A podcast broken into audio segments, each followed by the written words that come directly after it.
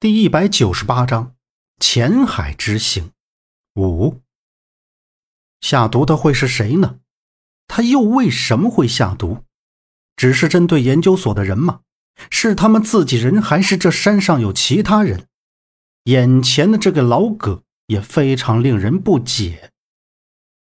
杨木蜡黄的脸上没有一丝光泽，眼睛迟疑的盯着前方思索着。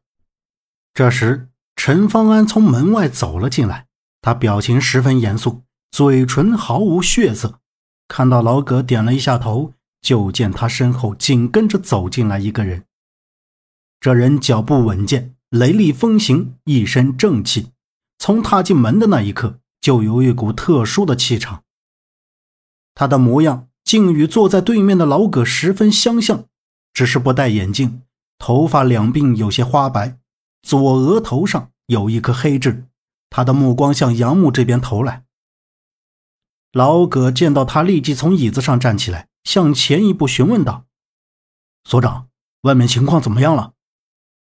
杨木听到“所长”两个字，坐直了，眼中满是惊喜。他终于见到了葛所长了。啊，大家基本都平稳了，现在血也差不多停了。一会儿安排一下，把大家送到最近的医院做一下检查。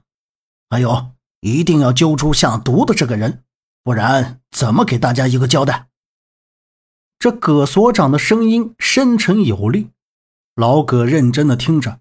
现在来说，大家的身体健康是第一重要的。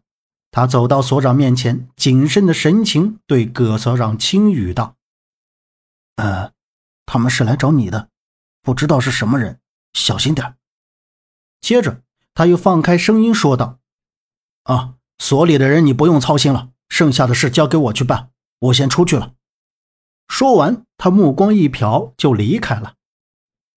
陈方安端了一杯水，送到坐在炕边的杨木身前，放低声音说道：“他才是葛吉恩所长。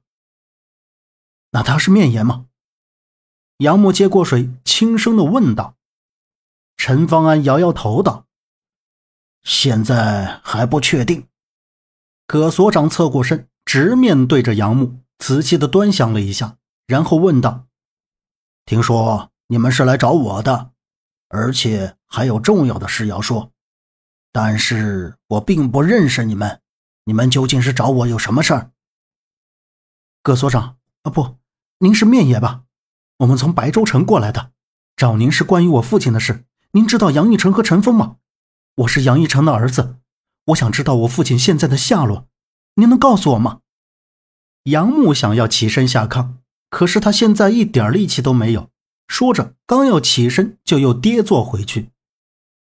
葛所长用非常怪异的目光看着杨木，眼眸的余光瞥了一眼门口。站在门边的陈方安留意到葛所长的这个眼神，迅速转身将门关上，回身又向屋子右边走去。葛所长又向屋里走了两步，神色一变，说：“面爷这个名字是谁告诉你的？你是怎么找到这里来的？”啊是陈峰的妹妹陈兰告诉我的，他已经很久没有收到他哥的信了。同样，我也很久没有见过我父亲了。是有人故意让我捡到这个，我们才找过来的。杨木一边说着，一边从旁边上衣兜里掏出那黑曜石貔貅，放在手掌心里说道：“葛所长侧目看到杨木手里的貔貅，脸一下子变得震惊起来。他走过来注视着说道：‘这东西怎么会在你这儿？你是从哪儿捡到的？’”